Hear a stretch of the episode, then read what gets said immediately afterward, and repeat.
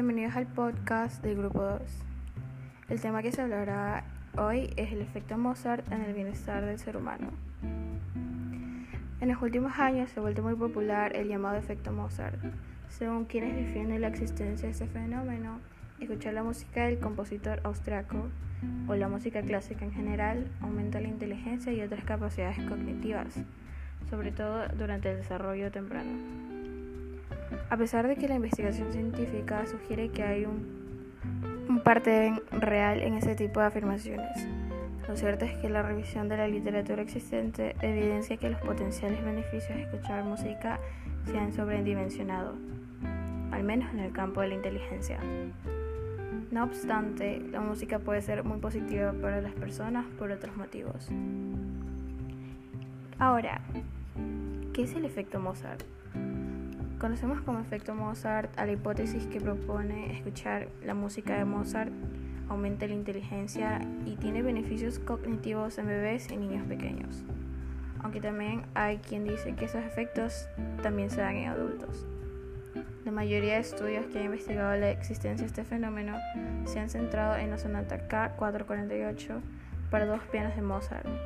Se atribuyen propiedades similares a otras composiciones para piano del mismo autor y a muchas obras similares en cuanto a estructura, melodía, armonía y tempo.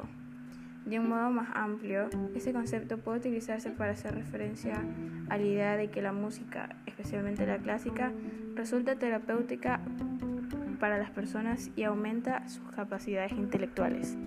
Beneficios de la música. Los efectos beneficiosos más claros de la música se relacionan con la salud emocional.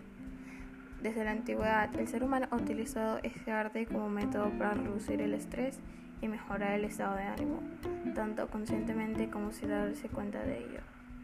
En este sentido, en la actualidad hablamos de musicoterapia, para referirnos a las intervenciones que usa la música como herramienta para reducir el malestar psicológico, mejorar las funciones cognitivas, desarrollar la motricidad o facilitar la adquisición de habilidades sociales y entre otros objetivos. No solo, la investigación científica reciente ha confirmado que buena parte de lo que se creía musicoterapia es efectiva para reducir los síntomas de trastornos mentales como la depresión, la demencia o la esquizofrenia y también para disminuir el riesgo de sufrir accidentes cardiovasculares. ¿Por qué no hablar de la historia y popularización? El efecto Mozart se empezó a popularizar en los años 90 con la aparición del libro Pourquoi Mozart? ¿Por qué Mozart?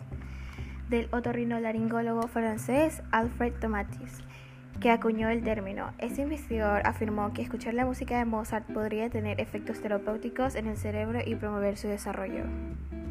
No obstante, fue Don Campbell quien popularizó el concepto de Tomatis mediante su libro The Mozart Effect, el efecto Mozart.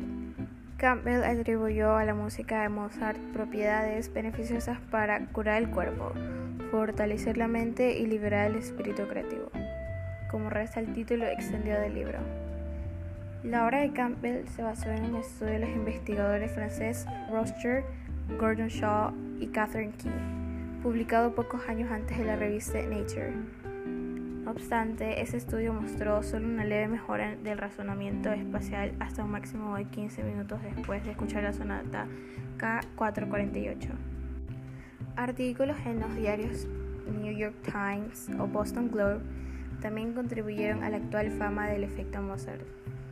Después de la publicación de toda esta literatura, empezó a formarse un negocio en torno a recopilaciones musicales con supuestos beneficios intelectuales especialmente para niños, dado que Campbell escribió también el libro Efecto Mozart para niños. A las investigaciones acerca del efecto Mozart que se han hecho solo hacen que las afirmaciones hechas por Campbell y por los artículos mencionados exageraron claramente las conclusiones del estudio Roster et al que encontró solo pruebas leves de una posible mejora a corto plazo del razonamiento espacial. En ningún sentido se puede extraer de la investigación existente que la música aumente el cociente intelectual, al menos de forma directa.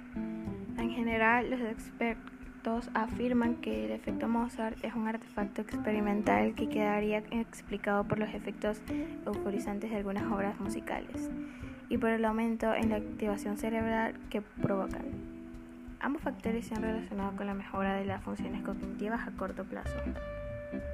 Por tanto, los beneficios del efecto Mozart, que es real en cierto modo, no son específicos de la obra de este autor y de la música clásica, sino que son compartidos por muchas obras, muchas otras composiciones e incluso por actividades muy diferentes, como pueden ser la lectura o el deporte. Por otro lado, aunque no se ha demostrado que escuchar música clásica durante el desarrollo temprano sea necesariamente beneficioso, la práctica de un instrumento musical puede favorecer el bienestar emocional y el desarrollo cognitivo de los niños si ellos les motiva y estimula intelectualmente. Algo similar sucede con otras formas de arte y creatividad.